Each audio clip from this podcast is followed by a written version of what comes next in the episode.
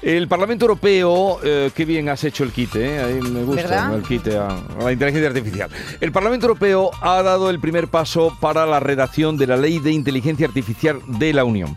Los eurodiputados de las comisiones parlamentarias de libertades civiles y protección de los consumidores votaron ayer mayoritariamente a favor de limitar el uso de la inteligencia artificial sin dejar de incentivar al sector. La regulación sobre esta tecnología emergente se está extendiendo por todo el mundo. Hoy nos preguntamos si es urgente establecer normas para proteger a los ciudadanos de esta nueva realidad que se está imponiendo a gran velocidad. Y para ello, y para ello vamos, como siempre, a preguntar a quién sabe. Eh, está con nosotros Javier Valls, profesor de Derecho de la Universidad de Granada, experto en ética de la inteligencia artificial de la Comisión Europea en investigación. Javier Valls, buenos días. Hola, buenos días. ¿Qué tal, Javier? Buenos días. Muy bien. Perdonad un momento. Que se ha colado. El perro. Se ha colado el perro. Se ha colado el perrito. Solucionado. Venga. Solucionado. A ver, eh, ¿qué hacer con la inteligencia artificial? ¿Cómo regularla? ¿Campa, como nos están dando a entender ahora, tan a sus anchas? A ver, la inteligencia artificial es una tecnología que tiene multitud de usos diferentes. Entonces, es cierto que en esos usos eh, llevamos tiempo descubriendo determinados riesgos. Entonces, eh, eso justamente es lo que se quiere evitar. Entonces tenemos desde inteligencia artificial muy sencillitas que tenemos en el móvil, que nos ayudan en el día a día, como puede ser un navegador. Y tenemos otras que han sido eh, altamente mm, alimentadas y desarrolladas, como puede ser el ChatGTP, en que prácticamente parece que es como si estuviésemos tratando con un humano. Entonces, en ese espectro hay muchos tipos de inteligencia artificial. ¿Qué es lo que se va o qué es lo que se quiere hacer dentro de la regulación? Pues aquellos que se consideran que tienen riesgos altos para la sociedad, prohibirlos o exigirles que tengan un control de prevención de riesgos desde el inicio de la creación del sistema. Básicamente esa es la regulación. Entonces, dentro de lo que es la regulación, pues eh, yo soy partidario más a que se regule antes de prohibir determinados usos en los cuales todavía no sabemos si va a haber o no va a haber problemas. Eh, algunas de las medidas que se pretenden incluir en esta ley, Jesús, mira, por ejemplo, los usuarios de sistemas de inteligencia artificial que generen o manipulen vídeos, imágenes o sonidos que puedan inducir erróneamente a otras personas, pensan que son reales, ¿no? Que es lo que, lo que, lo que está pasando últimamente, que estamos viendo fotos que, que bueno, que, que se pueden colar por reales cuando son falsas, deberán informar al resto de los ciudadanos de que ese contenido está creado por inteligencia artificial y es falso. Eso, eso es un paso, ¿no? Es decir, un aviso, Javier, de que lo que estamos viendo está creado por inteligencia artificial y no es real, ¿no? Exactamente. Esta es una de las claves que tiene justamente la utilización eh, ética de este tipo de tecnología. Es decir, nosotros hemos tenido representaciones humanas en muchos tiempos de nuestra historia, pero se veía claramente que no eran reales. Ahora, sin embargo, sí se pueden utilizar de forma que sean idénticas a una imagen real. Entonces, lo que se exige es que dentro de la transparencia la persona que vaya a recibir esa información sepa que ha sido generada por un sistema de inteligencia artificial. Y eso va a dar unas garantías a los ciudadanos para determinar cuál es el contenido que es generado por máquinas, de cuál es el, contenido generado por humanos y saber diferenciar cuáles son los de verdad y cuáles son los de mentira. ¿Vale? Pero claro, profesor, cuando el padrino de la inteligencia artificial, eh, eh, Geoffrey, Jeffrey Hinton, sale hace unos días, dimite de Google y advierte de los peligros que tiene la inteligencia artificial, es cuando ahí, si este señor que ha estado trabajando en eso advierte y de ese riesgo, es que ahí existen peligros reales, ¿no? Claro, eh, vuelvo a decir lo mismo de antes, ¿no? Peligros reales existen. Es decir, hemos visto cómo en la utilización de coches autónomos, que son básicamente un sistema inteligente de movilidad, se han producido ya muertos. ¿Vale? Entonces, con los casos de Uber y de Tesla se han producido ya heridos y muertos. Entonces, el riesgo existe indudablemente. En toda introducción de una tecnología en una sociedad implica una serie de riesgos. Los que tenemos que prohibir son aquellos que sabemos que afectan y, tienen un impacto disruptivo en la sociedad, como es aquellos que van a controlar las emociones de los ciudadanos, aquellos que van a estar como hace China, poniendo unos sistemas de valoración de los ciudadanos dependiendo de su comportamiento en redes sociales o su comportamiento en la sociedad, esos van a estar prohibidos.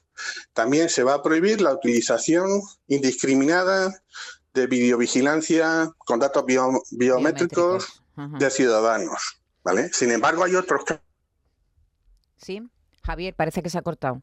Ah, en medicina, la utilización de inteligencia artificial puede ser muy útil, pero lo que nos exigen es, igual que cuando sacamos una vacuna o un fármaco, es que se tomen las medidas preventivas para asegurar que la integración de esta tecnología en la sociedad va a ser la adecuada y que el uso va a ser el adecuado.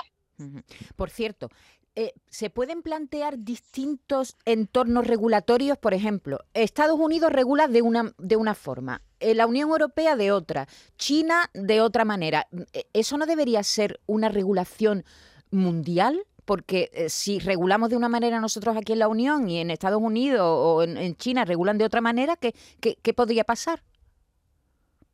Bien, esta es una pregunta muy interesante porque afecta directamente a cómo nos comportamos nosotros como sociedad.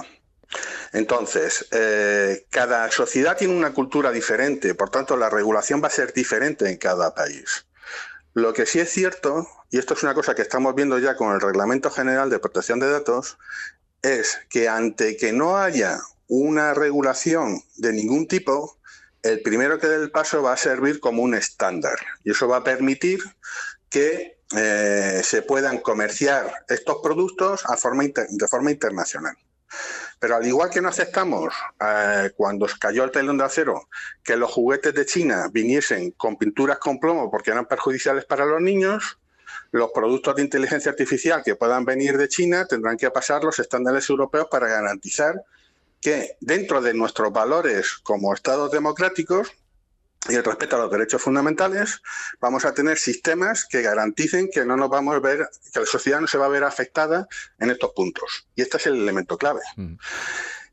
por ejemplo, para ver el elemento cultural, cuando hablamos del coche autónomo, eh, se ponía siempre el problema del trolley, ¿no? Eh, ¿A quién tiene que tomar en una decisión de accidente, a quién tiene que matar el coche? ¿A un niño, a una mujer embarazada o a un viejo? Bueno, pues eh, en Europa siempre decimos que quien hay que matar es al viejo. En Asia siempre dicen que el que tiene que matar es al niño. ¿Por qué? Pues porque por los problemas de, población que hay en Europa nos, nos interesa que el niño ahora mismo tiene más valor que una persona mayor que tenemos muchos. Y en Asia es al revés. Mm. Ellos tienen muy poca población mayor y sin embargo tienen muchísimos niños. Sin embargo, hay un país en el que decide que el que tiene que morir es el, conductor del coche, ¿vale? que es Japón cada, cada país y cada cultura tiene unos valores diferentes. La pregunta es cómo integrar esta tecnología dentro de el respeto a los valores que tenemos cada sociedad. Por eso es muy difícil que vaya a haber una regulación internacional que valga para todos los países. Pero sí es cierto que se pueden tomar determinadas precauciones para evitar problemas. Ahí debería ser donde la Unión Europea eh, debería estar eh, diligente y atenta para tomar la delantera. ¿Cómo ve usted en este sentido a la Unión Europea? Bueno, en este caso, la Unión Europea eh, ha hecho un muy buen trabajo desde el punto de vista regulatorio. Yo creo que el sistema que ha establecido, en vez de hacer prohibiciones, ha sido la de prevenir problemas que puedan producirse y desde mi punto de vista es el más acertado. Y sobre todo, como comentaba al principio, el hecho de distinguir los diferentes sistemas de inteligencia artificial en su contexto y en su uso, para diferenciarlo entre prohibidos de alto riesgo inteligencias artificiales normales, yo creo que es el acercamiento adecuado. Y de hecho, China ya ha adoptado, gracias a, a estos avances, tanto en las guías éticas del grupo de expertos de la Unión Europea como en la regulación china ya está cambiando sus sistemas jurídico y ético para integrar este tipo de tecnología en sus productos cuando vayan a ser vendidos a Europa, cosa que es un gran avance. Hay que recordar que China no es una democracia. Ya. Por eso, que es, son las democracias las que deberían, democracias europeas, las que deberían tomar la, la iniciativa. Eh, hay personas que están preocupadas y dicen, ¿llegarán los Terminator? Eh, ¿La inteligencia artificial llegará hasta ese punto? Es decir, máquinas contra máquinas que se revuelvan contra sus creadores, contra, contra el ser humano. Yo personalmente creo que no.